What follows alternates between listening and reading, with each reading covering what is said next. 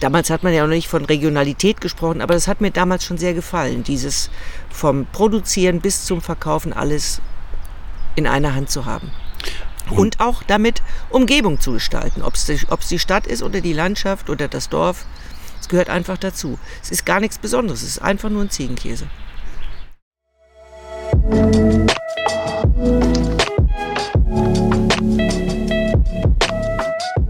5,1 Der kulinarische Interview-Podcast über Essen mit viel Herz, Getränken mit viel Seele und Menschen mit viel Leben. Mein Name ist Sebastian Enste und ich wünsche viel Unterhaltung.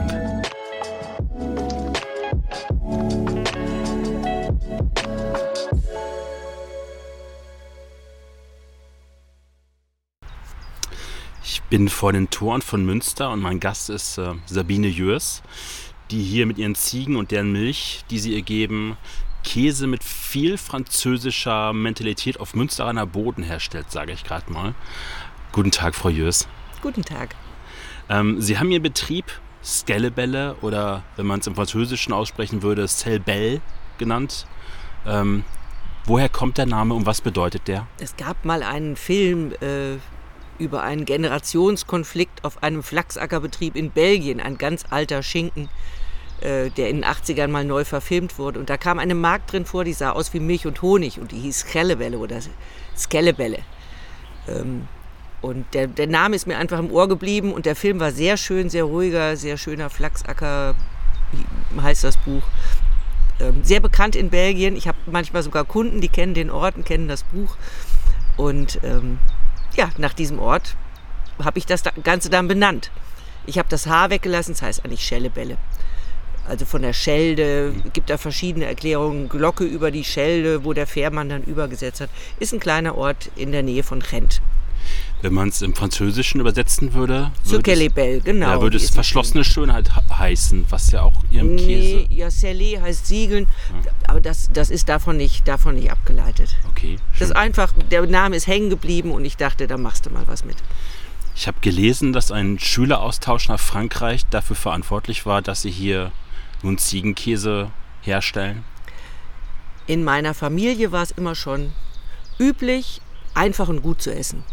Also im Grunde genommen französische Küche. Also sehr ehrliche, klare Produkte und da gab es auch damals immer schon eine Orientierung nach Frankreich, was das Kochen angeht und das Essen angeht. Und so bin ich an Ziegenkäse gekommen und Frankreich, wir, wir waren ja in meiner Generation nicht so global. Also für uns war ja schon wunderbar, wenn man nach England gekommen ist oder nach Frankreich oder Interrail in Europa gemacht hat. Das war ja dann so die, die Grenze. Und für mich war es einfach Frankreich. Also in Frankreich habe ich mich sofort sehr wohl gefühlt und äh, ja, die Käse haben mir gefallen.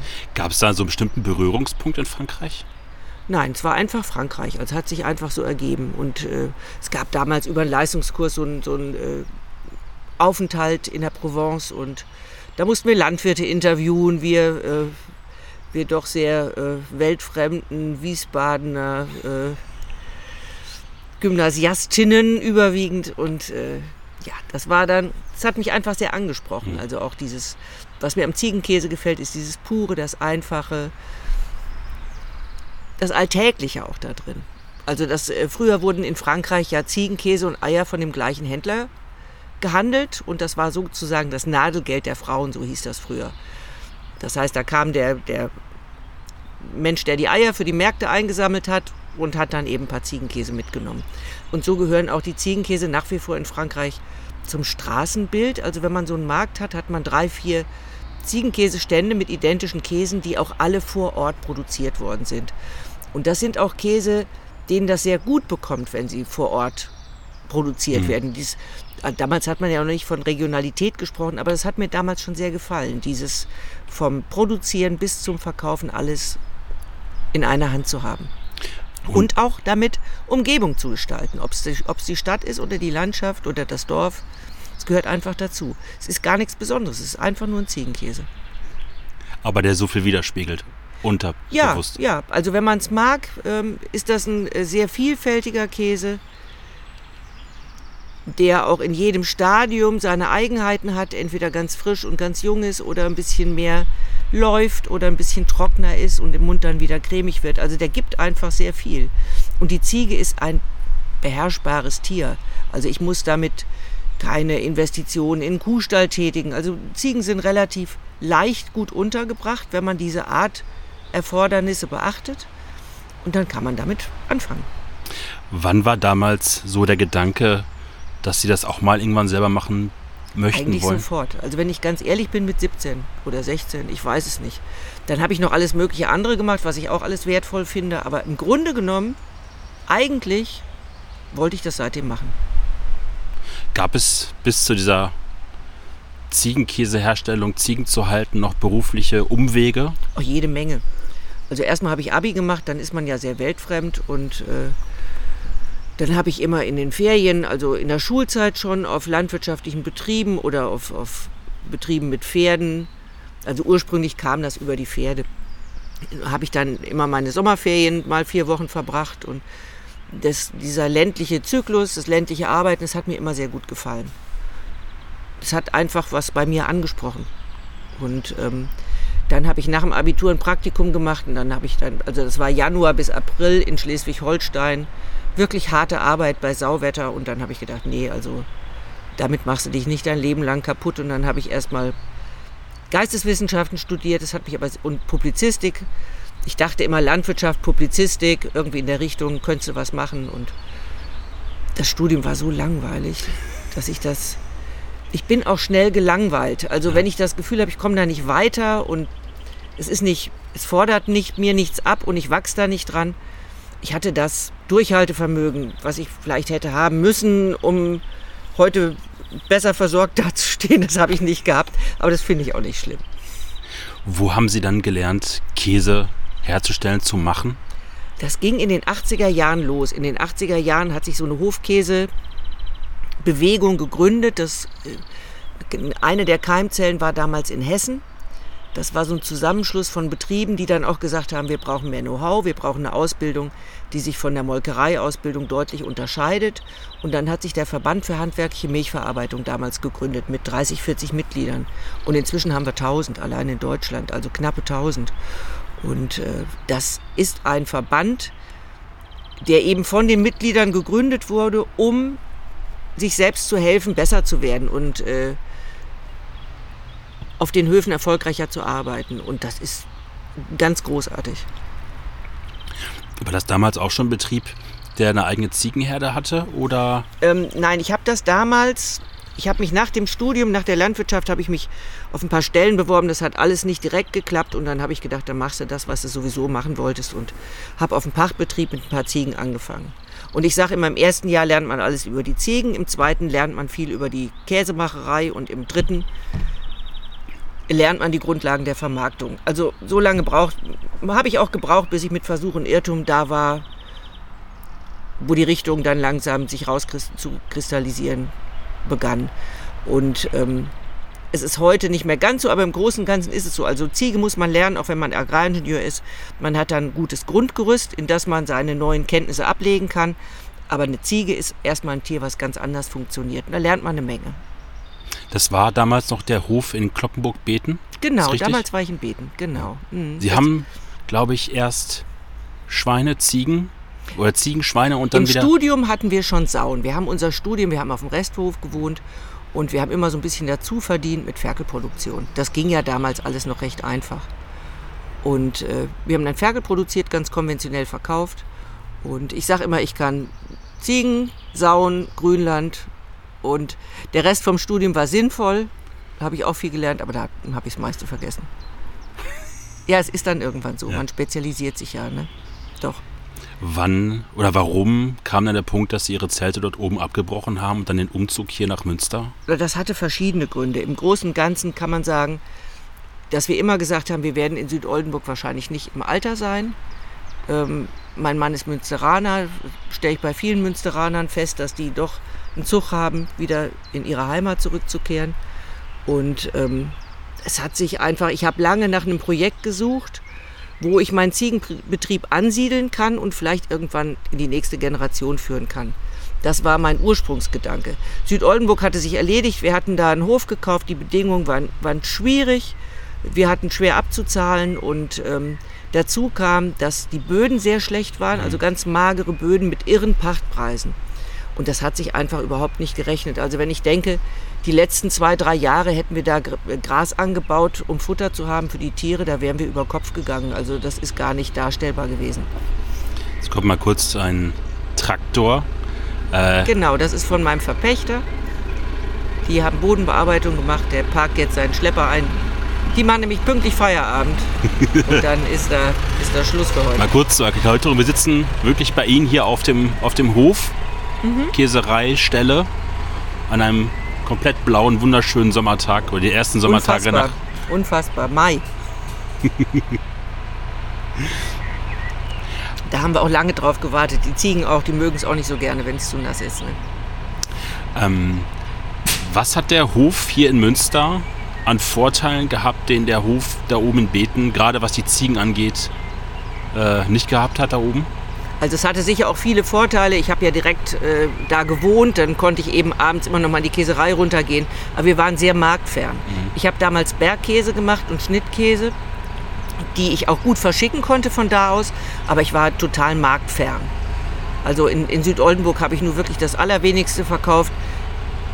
Damals schon relativ weit den Käse auch verschickt. Das ging auch ganz gut, aber ich habe nicht gesehen, dass, dass ich damit weiterkomme. Oder ähm ja, und dann, äh, dann habe ich verschiedene Projekte gesucht, ähm, hatte auch unterschiedlichste Gespräche und Überlegungen und es war aber nichts dabei, ähm, wo ich gesagt oder wo wir gesagt hätten, das passt jetzt richtig. Mhm. Und äh, dann hat sich ergeben, dass ein Kollege von mir, der auch Kunde immer schon war, langjähriger Kollege, ähm, sich verändern wollte und der hatte einen Marktstand hier in Münster, von dem ich auch wusste, dass er gut läuft, weil er ja auch mein Kunde war. Und der suchte erstmal in der GBR einen Partner und langfristig auch Nachfolger und das hat sich ganz gut ergeben. Und da habe ich mich auch Hals über Kopf, also das war eine Entscheidung, ich habe diese in unserem Verbandsblatt, VRM Verbandsblatt online diese Anzeige gesehen, suche Nachfolger oder suche GBR-Partner und dann habe ich sofort zugesagt. Mhm. Und das habe ich dann mittags beim Mittagessen meinem Mann vorgeschlagen mit dem Ergebnis, dass er gesagt hat, ich sollte das in Erwägung ziehen. Da habe ich gesagt, habe ich schon fertig. ja. Und so bin ich äh, zu dem Marktstand in Münster gekommen. Und dann war es jetzt eine Überlegung, mache ich jetzt einen reinen Handel oder kann ich Skelebelle hier auch irgendwo ansiedeln? Und dann hat sich mit einem Biolandbetrieb, der Gemüsebau macht, Ackerland, Gemüsebau, ähm, ergeben, dass der einen Überhang an Grünland hatte, womit er nicht so viel anfangen konnte. Und ähm, der hat auch immer sehr viel Kleegras. Und Kleegras veredelt man im, am besten für das Bodenleben, wenn man es einmal durchs Tier jagt. Das heißt, ich bekomme von dem Betrieb, erstmal habe ich mein Grünland gepachtet, mhm. also wo die Ziegen auch immer laufen und ich auch einen Teil heue, aber sehr wenig. Und dann hat der Betrieb eben in der Fruchtfolge Kleegras, was meine Ziegen, also ich lasse das auf meine Kosten ernten und äh, wickeln und hier hinlegen und dann haben meine Ziegen praktisch ein Futter vom Hof und der Hof bekommt von mir Mist wieder zurück, den wir auch ablagern, also richtig schönen mhm. alten Mist. Und das ist sinnvoll für einen Gemüsebaubetrieb, immer wieder Humus zurückzubekommen.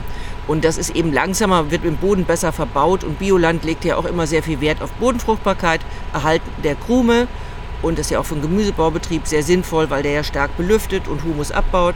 Also es, es passt für beide Seiten einfach wunderbar. Eine schöne Symbiose. Das nennt sich Futter-Mist-Kooperation. Mhm.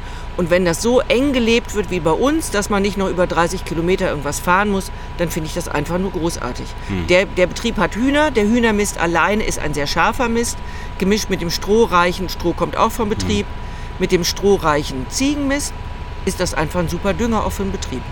Mhm. Warum machen Sie von der Ziegenhaltung, dem Melken, der Käseherstellung und dem Verkauf alles selber? Weil ich das gerne mache. Also stößt schon an meine Grenzen, muss ich ganz ehrlich sagen. Hm. Das Melken der Ziegen abgeben, wenn man Rohmilchkäse macht, ist eine gewagte Sache. Dann müsste ich jemand haben, der 100% die Ziegen alleine managt und das alleine wirklich so hinkriegt, dass ich in die Käserei eine Top-Milch geliefert bekomme. Und das sicherste ist einfach, ich melke selbst. Und ich melke auch gerne. Und ich finde es auch nicht wirklich schlimm, 300 Tage am Stück zu melken. Der Nachbar ist immer noch am Traktor. Mach mal kurz eine kleine Pause und warten mal, dass das Geräusch verschwindet und dann sind wir sofort wieder da. So, der landwirtschaftliche Maschine äh, ist wieder leise. Ich komme zu meiner nächsten Frage, Frau Jürs. Wie lernt man Ziegen zu halten mit all dem, was dazugehört, um nachher dann auch die Milch zu bekommen, die dem eigenen Anspruch und dem Qualitätsbedürfnis für seinen Käse entspricht? Also erstmal hört man gar nicht auf zu lernen. Ähm, ich finde es sehr sinnvoll, eine wirklich profunde landwirtschaftliche Ausbildung zu haben. Also entweder kommt man aus der Milchwirtschaft oder man hat es gelernt. Das Lernen hört da wirklich nicht auf. Also ich bin immer noch am Lernen und ich denke, ich möchte auch in einigen Bereichen noch besser werden.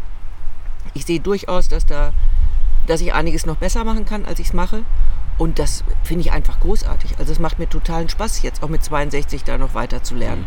Aber eine wirklich fundierte landwirtschaftliche Ausbildung, was praxisnah ist. Ich habe ja auch an der FH studiert, das war großartig.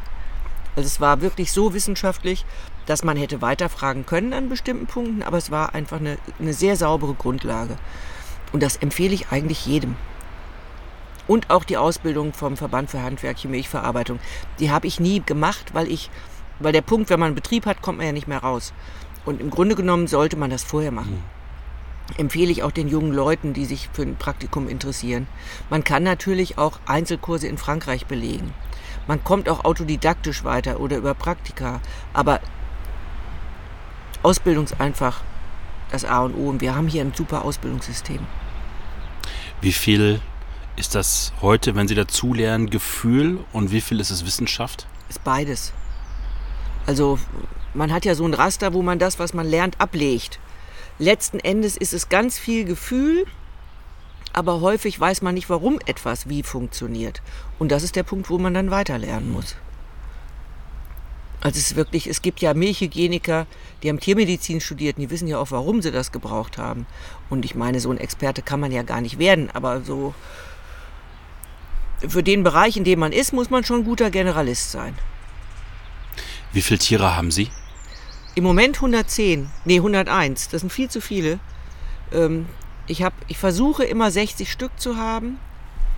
60 mit einer, mit einer sehr guten Leistung. Und äh, damit ich fünf Durchgänge auf dem Melkstand habe, das ist so das, was ich, was ich anstrebe. Und im Moment habe ich mit den Zutretern oder Erstlingen, wie man sagt, also mit den Ziegen, die jetzt demnächst lammen werden, da bin ich auch sehr spät mit, bewusst im Sommer, habe ich sechs Durchgänge. Und das ist schon ein Faktor, das ist eigentlich ein Durchgang zu viel.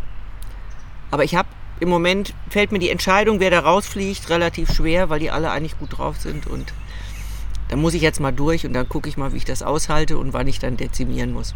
Sie haben mal die Rasse Ihrer Tiere Betriebsleiter-Variante ja, genannt. Ja, ist es auch. Was bedeutet das?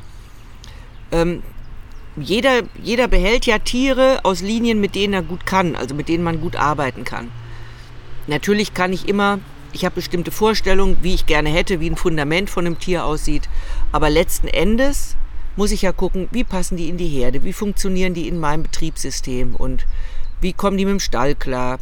Und dann hat man eben auf Dauer eine Variante, die für den Betrieb passt. Die kriegen bei mir wenig Kraftfutter, die müssen viel Gras fressen und die müssen in der Lage sein, daraus Leistung zu machen. Und dann selektiert man eben im Lauf der Jahre das raus, was für einen selber passt. Worauf haben Sie geachtet, als Sie die Rassen damals zusammengestellt haben? Ähm, ich habe damals in den 80ern angefangen, wie wir alle, wild zusammengekaufte Ziegen. Die hatten dann auch sämtliche Erkrankungen. Das ist Tierhygiene, lernt man sehr gut anhand von Sauen, von Schweinehaltung. Da habe ich dann sehr viel gelernt und habe mir gesagt, nachdem diese erste Herde ziemlich alters, altersentsprechend äh, über dem Punkt war, habe ich gesagt, ich hole mir jetzt Tiere, die frei sind von bestimmten Grunderkrankungen, also keine Virusträger in bestimmten Richtungen sind. Und ähm, dann hab ich, bin ich nach Frankreich gegangen und wollte mir eigentlich eine reinrassige Poitevin-Herde kaufen. Das war damals aus verschiedenen behördlichen Gründen nicht möglich. Und habe mir dann eine France Alpine, also praktisch wie die bunte deutsche Edelziege, die ist auch hier im Zuchtprogramm als bunte deutsche Edelziege, geholt und die dann kombiniert mit der Poitevin-Ziege. Also ich, hab, ich erwarte jetzt zum Beispiel Lämmer aus einer Poitevin-Ankreuzung und ähm, Einkreuzung. Und ähm, das sind Tiere, die ein besonders schönes Eiweiß haben, um Käse zu machen. Das ist wie die Montbéliard-Kuh für Comté oder es ist auf jeden Fall ein tolles, eine tolle Milch, um gut Käse zu machen. Was für eine Mentalität haben Ihre Tiere? Mm, Die sind schon schlau. Die funktionieren in der Herde gut. Das ist mir wichtig. Nicht zu ruhig. Wenn sie zu ruhig sind, sind sie auch mal schluff. Und ich habe auch immer mal welche bei, da, da hat es keinen Sinn. Die müssen dann vielleicht in einen kleineren Hobbybetrieb oder die setzen sich nicht durch. Und ich habe auch immer mal Macker dazwischen, die mir die ganze Bude aufmischen und die dann eben auch verschwinden müssen. Und so, ja, man kann mit denen wunderbar arbeiten. Wie viel Erfahrung und ähm, Fingerspitzengefühl braucht man, um zu merken, ob es den Tieren gut geht, ob da die Ganz, ganz viel. Also man braucht und man muss auch wirklich bei der Sache sein. Also ich kann nicht an telefonieren, an was anderes denken und gleichzeitig durch meine Herde gehen. Dann kriege ich ja nichts mit. Also ich muss dann schon auf einer Ebene mit denen senden. Mhm. Das ist wichtig. Also egal, denke ich, welches Tier man hält. Sie haben gerade noch erzählt, im Beten war das noch so eine bunt gemischte Truppe Ja. und dann haben Sie es umgestellt. Wie sehr hat sich der Käse danach auch verändert? Das weiß ich nicht. Also ich habe schon das Gefühl, dass ich inzwischen eine sehr, sehr gute Milch habe. Also eine sehr schöne Käserei geeignete Milch. Ich meine schon, äh, ich untersuche aktuell nicht die Inhaltsstoffe, ich habe ja meinen Käse und der Käse ist wirklich sehr rund, sehr, sehr fein, sehr vollmundig. Selbst der, der trocken gereifte Crottin wird im Mund wieder cremig, das ist schon Inhaltsstoff. Und man kann ja auch nicht alles messen. Mhm. Ne? Also natürlich kann ich sagen, ich habe so viel Fett, ich habe so viel Eiweiß, aber was das dann für Fraktionen sind, das schmecke ich. Wie viel Einfluss hat so eine Wiese und das Futter nachher auf die Milch und den Käse Ganz später? viel. Also Milch ist ja ein Stoffwechselprodukt. Das heißt, wenn die Ziegen draußen laufen und wir haben Wetter wie jetzt, also dann, dann fressen die 80 Prozent, 90 Prozent auf der Weide. Die kriegen ja auch ganz wenig Hafer bei mir, also ganz wenig Kraftfutter. Und dann ist die Milch anders, als wenn die Heulage fressen. Und an einem regnerischen Tag, wo sie mehr drin sind. Die gehen ja bei Regen nicht raus. Und äh, das, da muss ich immer wieder mit den Kulturen anpassen und spielen. Welche Kultur nehme ich heute? Wie, wie gehe ich damit um? Ne? Also man kann wirklich durch das Wiese und das Futter auch den Geschmack des Käses nachher mit beeinflussen? Hm, Würde ich schon sagen. Also die, die Inhaltsstoffe schon. Also ich, man kann natürlich sagen, die, die fressen jetzt in der Garrigue in, in Südfrankreich ganz viele Kräuter und so. Weiß ich nicht, ob es das ist. Also die Umgebungs, das Umgebungsklima rund um die Käserei halte ich für noch entscheidender. Also zum Beispiel hat man rund um Paris in Ziegenbetrieben viel mehr Probleme, eine gute Abreife zu kriegen, als zum Beispiel in der Provence, weil das ein feucht, nasses Klima ist gegenüber einem trocken, heißen Klima. Ich denke, das spielt auch eine Rolle. Aber es gibt so viele Faktoren dazwischen. Mit Milchhygiene, mit Fütterung, mit eher Sorgfalt beim Melken. Das sind ganz viele Faktoren. Angenommen, man würde Ihren Betrieb in den Schwarzwald verpflanzen mit den gleichen Tieren, den gleichen Prozessen. Das heißt, der Käse würde schon irgendwo einen Schlag anders werden, schmecken. Ich denke schon, aber nicht ganz grundsätzlich. Wechseln die Tiere hier bei Ihnen die Wiesen? Also gibt es eine Reihenfolge, wenn sie wechseln? Nein, die haben eine Riesenfläche zur Ja. Verfügung. Also das ist Kurzrasenweide, heißt das. Ziegen fressen ja nie sehr tief. Also die fressen Bierflaschen hoch, tiefer fressen die nicht. Und ähm, haben eine sehr große Fläche zur Verfügung, wo ich teilweise auch Kräuter mit eingesät habe. Also alle zwei Jahre muss man das wiederholen, dass die auch einiges an Kräutern in der, ähm, zur Verfügung haben. Wenn sie wollen, fressen sie Wegwarte oder fressen sie wilde Möhre oder Kümmel. Die wissen schon, was denen schmeckt. Die suchen sich das schon aus. Was macht ein gutes Käsejahr aus? Eine gute Mischung aus, äh, wie, wie wir es immer haben wollen, also aus Regen und Trockenheit. Ne? Das ist schon wichtig, dass man einen guten Frühjahrsaufwuchs hat. Das ist wichtig. Wie wir es jetzt zum Beispiel auch Ja, haben. das, dieses Jahr ist, was das angeht, gut. Nur sind sie im Mai eben relativ wenig auf der großen Weide gewesen, weil die das hassen, sich die Füße nass zu machen. Ne? Kommen wir zum größten Vorurteil des Ziegenkäses. Ähm, wie oft sagen Menschen, die ihren Käse zum ersten Mal probieren, der schmeckt ja gar nicht so nach Stall oder streng. Ja, das ist so ein Standard. ich Also, glaube, sie nennen das Geißeln oder Böckelt, glaube ich. Ne? Ja, das ist dieser Bock. Also erstmal ist, sind das irgendwelche Inhaltsstoffe, die unangenehm schmecken und dann ist es eine Fettaufspaltung, also so Aufspaltungsprozesse. Und was der Ziegenkäse nicht mag, ist dieses ganze eingeschweißt werden, Luftabschluss. Ist ein Rohmilchkäse, der ist am liebsten in seinem Papier oder offen aufbewahrt und kriegt auch gerne blauen und grünen Schimmel, das macht dem gar nichts. Aber wenn man den zum Industrieprodukt macht und dann ihn alt werden lässt oder unter Luftabschluss lässt, dann wird er richtig ekelhaft. Oder es gibt auch Eutererkrankungen, die den eklig schmecken lassen. Und früher hat man ja eben in der Begeisterung überhaupt oder in der Not, tierisches Eiweiß für die Familie zu haben, hat man ja jeden, jeden Tropfen Milch verarbeitet. Und der war dann manchmal auch wirklich nicht in Ordnung. Wie bekommen Sie das hin, dass zwar Ihre Käse frei von diesen Tönen sind, aber trotzdem Charakter besitzen? Ja, ich spiele so ein bisschen mit den Kulturen. Also ich arbeite nach, es gibt ja französische Rezepturen, nach denen arbeite ich auch. Und ähm, ich kühle die Milch nicht auf zwei Grad für zwei Tage und verarbeite dann, sondern ich verarbeite aktuell jede, also zweimal am Tag eine Charge.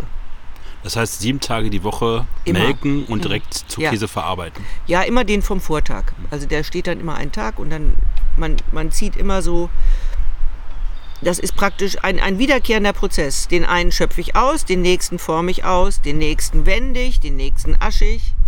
Und so zieht sich das durch. Das heißt, ich könnte jetzt auch nicht sagen, ich mache jetzt mal eben Standstill im Betrieb.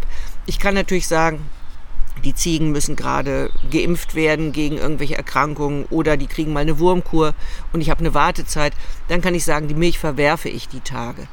Aber ich habe trotzdem immer auch die Produktion da liegen. Ungefähr zehn Tage bewege ich den jeden Tag in irgendeiner Form. Das heißt, ich habe ein, das ist wie so, ich sage immer wie im chinesischen Zirkus, wie man das als Kind kennt, wenn man diese Teller ähm, da auf diesen langen Bambusstangen äh, in, in, in Fahrt behalten muss. So ist das eigentlich immer. Also ich habe immer so eine Batterie Teller, die abkrachen können, wo ich dranbleiben muss. Wie viele Liter melken Sie so am Tag? Im Moment haben wir gute 200 Liter. Ähm, ist schon etwas runtergegangen. Gute 200 Liter ähm, von aktuell 54 Tieren und jetzt kommen ja die 18 noch dazu. Die sacken jetzt etwas ab, weil die Laktationsspitze ist gewesen. Und dann kommen die jungen Tiere dazu und ziehen mir praktisch meine Milchmenge mhm. länger hinten raus. Deshalb lasse ich auch die Erstlinge erstmal deshalb, die Erstlinge, also die Lämmer vom Vorjahr, erst relativ spät decken. Und ähm, mir gefällt auch, dass die eine längere Jugendentwicklung haben. Also jeder Monat, den die in meinen Augen älter werden als ein Jahr zur ersten Ablammung, macht sich bezahlt. Was verändert sich daran? Die Tiere sind erwachsener, die sind ausgelegter. Sie bekommen leider häufiger nicht nur ein Lamm, sondern zwei Lämmer. Aber die, ähm, die kommen auch besser in Leistung, die sind reifer, hm. ausgereifter, vernünftiger. Warum Rohmilch? Wenn es nach den großen Lobbyisten der Käseindustrie geht, müssten wir alle seit Jahren. Wir gehen alle tot da dran. Alle dran, genau, sterben. Ach ja, das ist alles so ein Quatsch. Also, ähm, wir haben ja eine Gesetzgebung, die kommt ja nicht vom Verstand, die kommt ja von irgendwelchen, da werden immer irgendwelche Grenzwerte in den Raum gestellt. Das sehen wir jetzt mit diesem pandemischen Zirkus auch, ähm, wo man sich fragen muss, wer macht diese Grenzwerte und warum. Es gibt keine kleinen Schlachter mehr. Wir Biobetriebe müssen bald unsere Tiere, können wir gar nicht mehr schlachten, weil wir die gar nicht so laut Regel gar nicht so weit transportieren müssen, wie wir äh, das müssen, weil es keine kleinen Schlachter mehr gibt. Und die, die Regeln für Rohmilch, das ist alles gemacht worden, um eine Produktsicherheit in der Großmolkerei zu haben. Wenn ich auf dem Hof eine Rohmilch verarbeite und meine Untersuchungen halbwegs voneinander halte, dann funktioniert das. Und ich sehe meiner Milch auch, man sieht nicht jeden Fehler oder jede Kontamination im, in der Galerte, aber wenn ich Mist mache beim, äh, wenn, ich, wenn ich Schmutz drin habe in der Milch, dann wird das kein Käsebruch, dann geht der hoch. Also ich habe schon wenn der Käse funktioniert, wenn da ein Käse draus wird, dann habe ich vorher schon relativ viel richtig gemacht. Und wenn ich dann noch meine, meine Untersuchungssicherheiten habe, dann ist das eigentlich in Ordnung. Und ich finde es viel schlimmer, wie viele Zusatzstoffe erlaubt sind oder Zuckeraustauschstoffe oder diesen ganzen Sorbitkram zur Feuchthaltung. Das sind so gravierende, gravierende Gesundheitsgefahren. Steht für mich in keinem Verhältnis. Das ist wie BSE-Tote im Vergleich zu, ähm, diese BSE-Geschichte, die wir hatten, im Vergleich zu Leuten, die jedes Jahr in Baggerseen ertrinken. Also man muss ja mal eine Relation sehen. Aber ich weiß, das ist ein Nahrungsmittel, das muss eine große Sicherheit haben, das sehe ich auch alles ein. Aber man musste auch mal die Kirche im Dorf lassen. Und ähm, die Verarbeitung auf dem Hof ist für mich immer noch eine relativ sichere Geschichte. Da wird es hier und da sicher schwarze Schafe geben, aber wir werden ja kontrolliert auf verschiedenen Ebenen und ich hoffe mal, dass ich da niemandem etwas Böses antue, aber ich esse auch meinen Käse regelmäßig.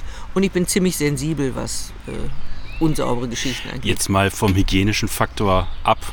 Ähm, was gibt die, die Rohmilch dem Käse aber auch an Geschmack? Die funktioniert viel besser. Die funktioniert viel besser. Wenn ich eine Milch habe, die auf zwei Grad gekühlt ist und über die Molkerei kommt oder auch die ich selber so tief kühle, um nur alle, wir sind ja in Deutschland immer so wahnsinnig effektiv. Wir sagen, ach so 240 Liter oder 150 Liter. Dafür den ganzen Prozess, die Rüstzeiten, den ganzen Prozess anschmeißen.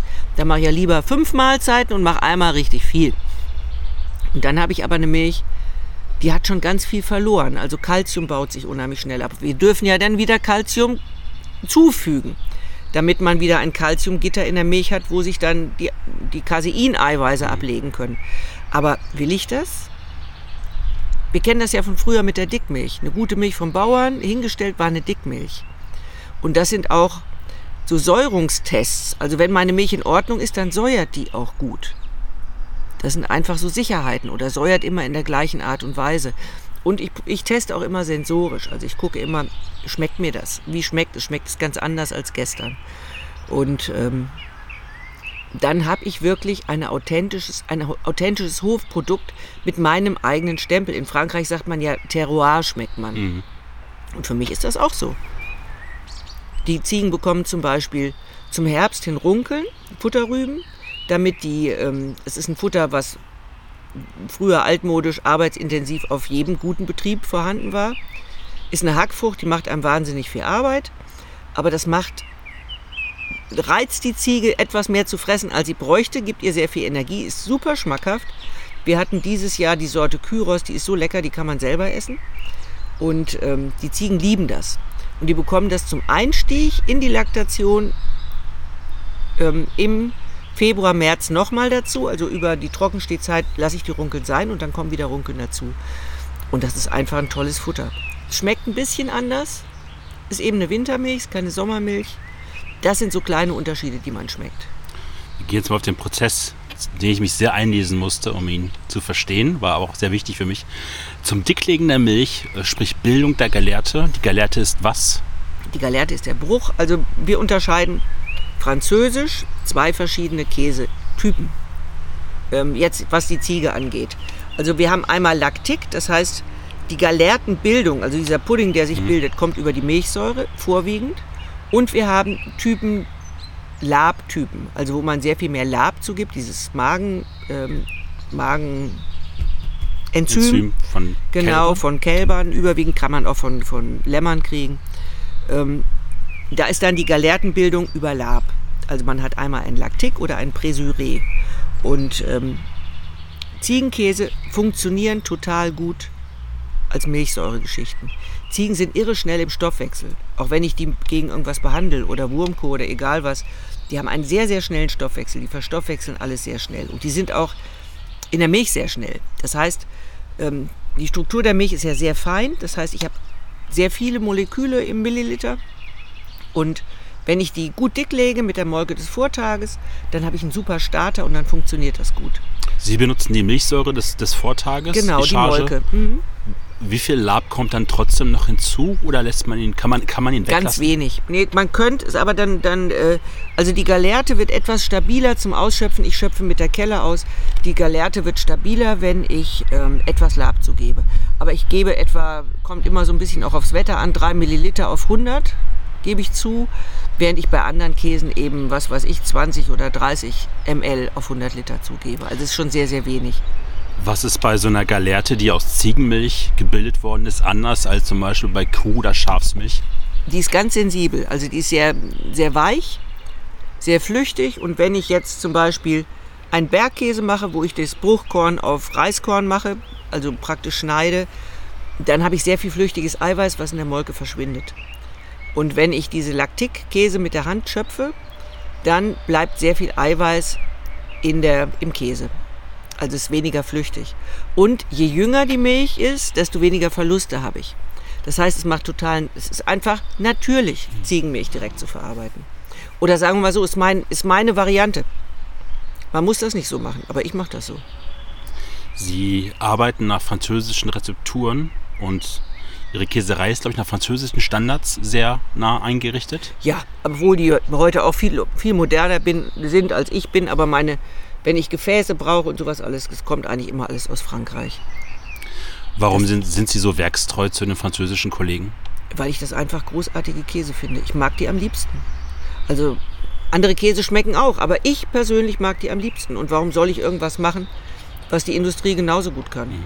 und billiger kann? Ich mag die einfach. Also ich mag die einfach. Ich mag meinen eigenen Käse sehr gerne.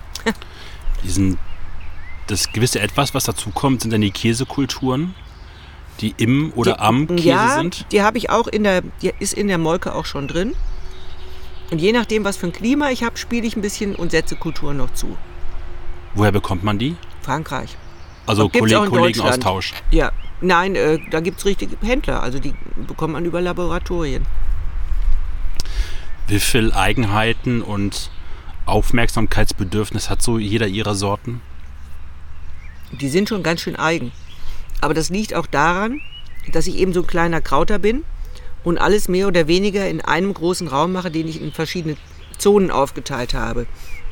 Wenn ich jetzt größer wäre und hätte für, jede, für jeden Klimaanspruch, der bei den Käse teilweise alle 24 Stunden wechselt, könnte ich natürlich eine Klimazelle haben, die mir die Arbeit abnimmt. Aber ich mache das ja auch unter anderem, um Geld zu verdienen. Wenn ich mir die ganzen Klimazonen dahin stelle für meine 60 in Milchziegen oder 72 in Milchziegen, dann verdiene ich auch kein Geld mehr. Das wäre ja bekloppt. Aber trotzdem stehen sie dann teilweise nachts auf, um den Käse je nach Sorte ich- zu wenden. Das ist natürlich ganz schlechtes Management, aber wenn ich relativ spät melke, zum Beispiel wenn ich äh, Samstag wiederkomme und melke nicht relativ zügig, sondern spät, dann muss ich den eben, wenn er seinen pH-Wert erreicht, einladen. Dann muss ich ein paar Stunden warten und wenn ich kaputt bin vom Markt, dann lege ich mich hin und stelle mir den Wecker und dann fahre ich eben nochmal hier rüber und lab ein. Aber so richtig sinnvoll ist das nicht. Also man kann sich da auch schon besser organisieren. Wie viel Käse muss man herstellen, um so ein Gefühl für den Zeitpunkt oder richtigen Zeitpunkt zu bekommen, welcher Schritt in der Herstellung als nächstes dran ist? Das kann ich gar nicht sagen. Also jedem liegt was anderes. Es gibt Leute, die melken Kühe mit Robotern, für die ist das genau die richtige Methode, weil die sehr technikaffin sind. Und es gibt Leute, die brauchen ihre Kühe jeden Tag im Melkstand. Es, gibt für jeden eine Lösung. Was passiert eigentlich bei so einer Reifung von Ziegenkäse oder Käse allgemein? Der entsäuert, also ent, entsäuert über die Hefe und äh, dann bilden sich die Aromen deutlicher aus. Er konzentriert sich auf, wird immer intensiver, ohne streng zu werden. Das ist der ganze Sinn der Sache. Der verliert ähm, nach, dem, nach der ersten Trocknung, Reifung, verliert er nochmal 30 für- bis 50 Prozent an Wasser, an Gewicht. Also der verliert praktisch permanent Wasser. Dadurch entsteht dieses gewollte cremige nachher mit der Reifung Genau. im Käse Mhm, drin. Genau. Wie jung oder wie reif kommen Ihre Käse in den Verkauf? Zehn Tage sind sie meist. Also ich nehme auch ganz frische mit auf den Markt, die ich praktisch am Vortag gemacht habe. Ähm, Das mache ich aber nur für meinen Markt, ganz frische. Also das, die sind dann auch irgendwann ausverkauft. Also nehme ich nur, weil ich die auch nicht wieder zurückhaben will in die Käserei, nehme ich immer eine bestimmte Menge mit, von der ich vermute, dass sie gegessen wird. Und ja, das sind dann die frischen. Aber im Großen und Ganzen ähm, bekommen meine Käse einfach am vierten, fünften Tag ihre Heferinde und dann ist es kein Frischkäse mehr. Aber es ist noch kein gereifter Frischkäse. Es ist so ein, so ein Zwischenstadium. Ne? Und dann braucht er so eine Woche, zehn Tage und dann fängt er an, das zu werden, was ich will. Wie schmeckt für Sie ein guter Ziegenkäse? Wenn Sie zum Beispiel beim Kollegen probieren. Kurzkreidig, nicht zu sauer, also dass die Säurung eben schon abgeschlossen ist. Mm. Leichte Salznote, aber wirklich eine ganz leichte. Ganz hinten eine leichte Bitternis, aber eine minimale. Dann hat der Pilzaromen, Waldaromen, unterschiedlich. Werden viele Ziegenkäse auch zu jung gegessen? Ich habe, ich, ich muss mal kurz ähm, zurückzukommen, jemand bei Facebook, dem ich äh, folge, und auch ein bisschen dogmatisch in dieser Richtung ist, hat dann irgendwie gesagt, jung und frisch sind Ziegenkäse unfertig wie ein Wein gleich nach der Gärung. Das klingt jetzt ein bisschen sehr strikt. Nee, würde ich nicht so sagen. Kann man gut auch jung essen. Das ist totale Geschmackssache und ähm, man kann den gut frisch essen. Das ist richtig lecker. So ein Frischkäse, frisch vom Markt, noch in der Molke. Schmeckt total gut. Also ich, ich finde auch, wir sollen das alles nicht übertreiben mit der ganzen Philosophie. Also wir sollen es nicht übertreiben. Ähm, da hat jeder eine andere Ansicht, aber ich hab's nicht so mit diesen Guru-Aussagen. Mhm. Da findet jeder schon das, was passt. Was Ziegenkäse meist nicht so gerne mögen, ist ein rein fruchtsaurer Partner. Was sehr gut harmoniert, ist Süße und Bitternis. Zum Beispiel sage ich immer, mein Standardsalat ist ähm, gerne ein Frisee mit einer guten Bitternote, dann eine Trockenpflaume dazu, Walnuss, eine schön, einen schönen Balsamico, ein Vinaigrette, dann äh, dazu den Ziegenkäse kurz gratiniert mit etwas braunem Zucker oder auch einfach so. Und das ist einfach, das passt gut zusammen, das spielt gut zusammen. Oder mit einem, ich mag gerne Riesling, also mit einer guten Restsüße.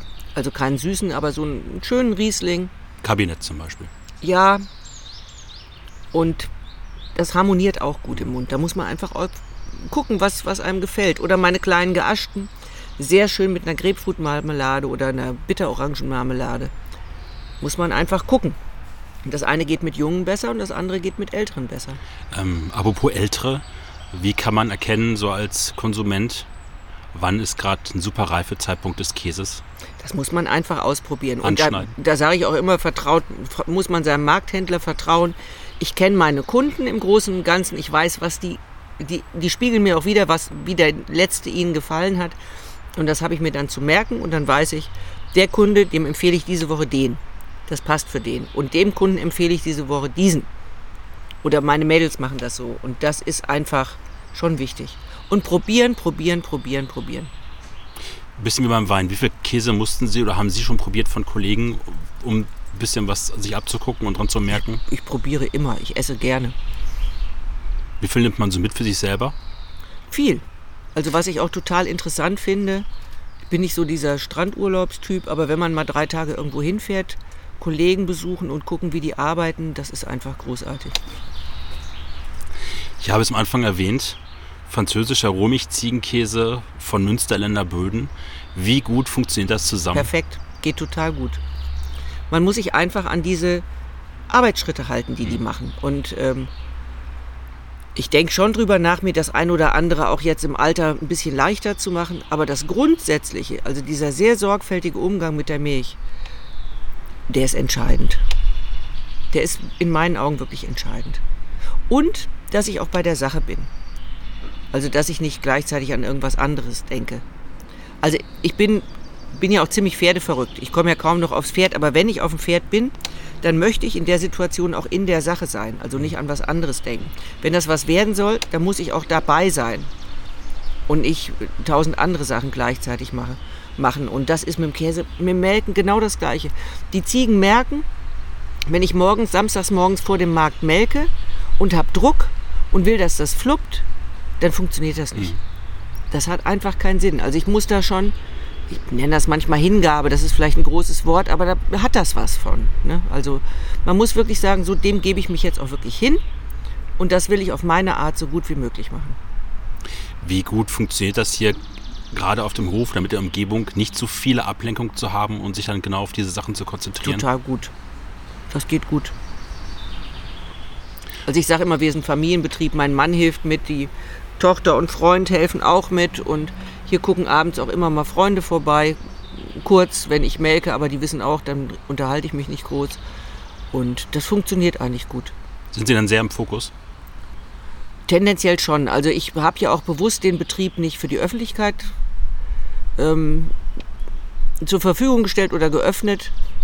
Zum einen ist mir das von dem Erkrankungsrisiko der Ziegen viel zu hoch und zu risky. Ähm, und zum anderen sage ich immer, ich habe eine öffentliche Persönlichkeit, die taucht auf dem Markt auf. Da gehört meine Konzentration der Kundschaft und auch den anderen Käsen, die wir verkaufen. Wir verkaufen ja nicht nur eigene Käse. Und wenn ich auf dem Hof bin, dann ist meine Konzentration, also sowas wie, was wir hier machen, ist schon eine ziemliche Ausnahme. Ähm, dann bin ich in der Käserei, dann bin ich am Melken, dann, dann mache ich Tierkontrolle und dann will ich auch sonst nichts anderes machen. Die Ziegen und der Käse geben ihnen einen Rhythmus vor, sieben Tage die Woche, 365 Tage im Jahr. Und selbst an Markttagen fahren sie zwischendurch los, um hier die Tiere zu versorgen. Ja. Entweder habe ich jemand hier, der das so macht, wie ich das möchte ähm, und auch verlässlich, oder ich mache das selbst. Und ich habe Gott sei Dank ganz großartige Mitarbeiterinnen aktuell auf dem Markt, die, die ich wunderbar alleine lassen kann, wo ich meine ganzen Käse, mein ganzes Sortiment in guten Händen weiß. Schluck Wasser. Mussten Sie das auch erst ein bisschen lernen, dieses Delegieren und Abgeben? Oder haben Sie da immer so ja, ein das ist, merkt man mir an. Ne? Ich bin kein guter Abgeber. Das ist so. Ich wollte es nicht so sagen, aber ich wollte es Aber ist so, wissen. äh, ist so. Weiß ich wohl. Aber kann ich viel besser als früher, also entschieden besser. Der wichtigste Rhythmus ist die Zeit der Laktation der Ziegen bei Ihnen.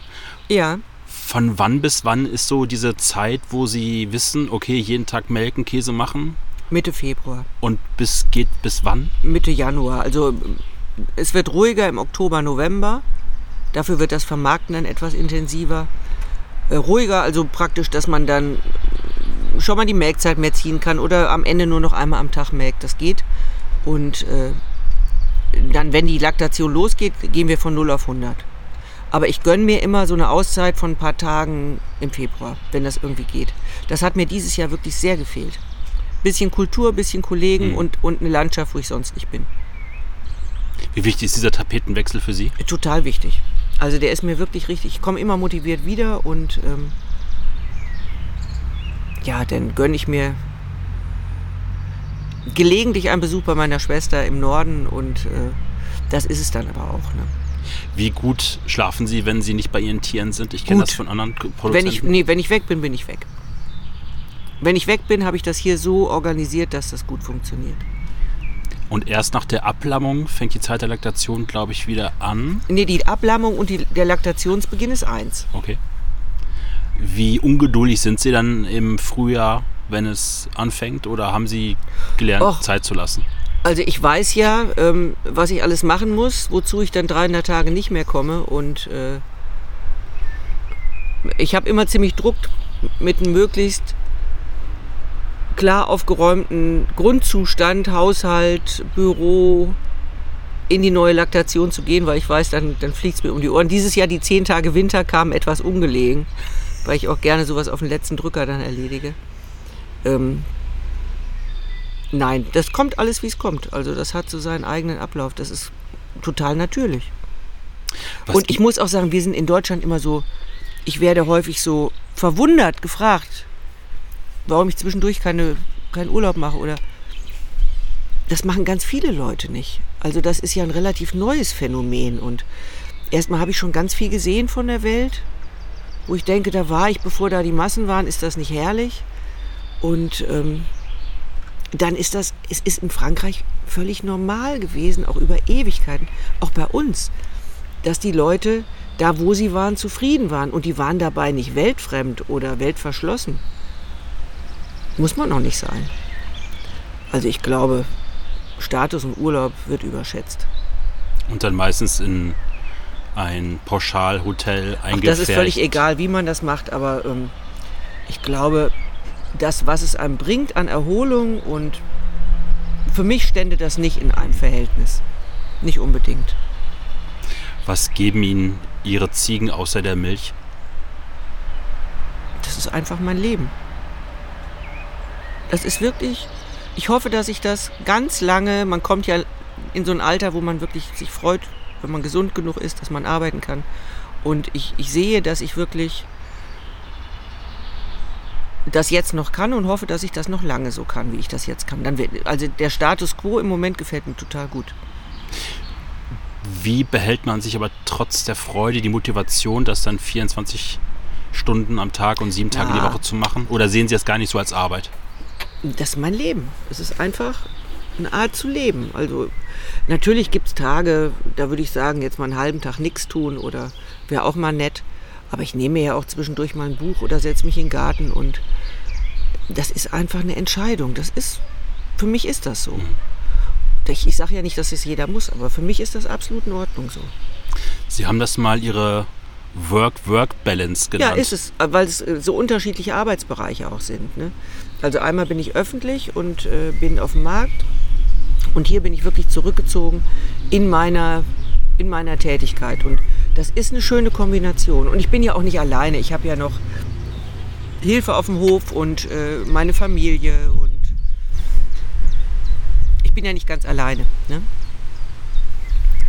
Sie sind dauernd im Wechsel. Sie haben es gerade mal kurz angesprochen schon, zwischen hier der Ruhe und der Konzentration hier auf dem Hof und dem regen Markttreiben und viel Kommunikation und viel, viel Leben. Wie schafft man so diesen ein und anderen Umschalten des Ortes? Das geht, das, äh, das ist so äh, absorbierend beides, dass das geht. Das heißt, wenn Sie hier sind, Sie auch manchmal ganz froh, nicht auf dem Markt zu sein. Definitiv, ja, definitiv. Also ich, ich mag das gerne, dass es sehr unterschiedlich ist. Wie wichtig ist es trotzdem dann für Sie, dem Verbraucher in die Augen zu Total schauen? Total wichtig. Also erstmal werde ich gern gelobt und wir werden auf dem Markt relativ häufig gelobt. Das macht total Spaß. Also dafür bin ich auch eitel genug, dass mir das gut tut. Und ähm, man muss ja auch wissen, was die Kunden mögen. Und ähm, auf dem Markt ist man ja auch Teil des Lebens von Kunden. Es ist ja kein anonymer Einkauf. Und das finde ich einfach wichtig. Also ich sage immer, man, für mich ist das mindestens so, so wichtig wie äh, das Kreuz bei der Wahl. Also man entscheidet ja, wem man sein Geld gibt und welche Arbeit man und welche Zusammenhänge man damit unterstützen will. Das ist für mich ein ganz großer Unterschied, ob ich irgendwas kaufe, wo jemand, äh, wo die Mitarbeiter über den Tisch gezogen werden und, oder nicht. Das ist für mich einfach ein großer Unterschied. Wir kommen zur letzten Frage, Frau Jörs. Sie haben mal gesagt, ich bin so froh, mit dem Käse endlich einen guten Lebensrhythmus gefunden zu haben. Was tut ihm an diesem Rhythmus so gut und erfüllt Sie so viel mit Freude? Ich mag total gerne die, die Jahreszeiten, den, den Ablauf, diese, diesen Zyklus der Laktation. Ich mag das einfach total gerne. Ich mag sehr gerne, ich finde, Natur ist das Größte. Das Größte und das Schützenswerteste, was wir haben. Und ähm, ich bin gerne Teil davon. Und mhm. man ist Teil davon. Also man hat ja gar keine Chance, man ist ja Teil davon. Ne? Und das gefällt mir einfach. Für mich passt das. Frau Jürs, vielen Dank für das Gespräch und dass Sie sich Zeit genommen haben. Danke auch.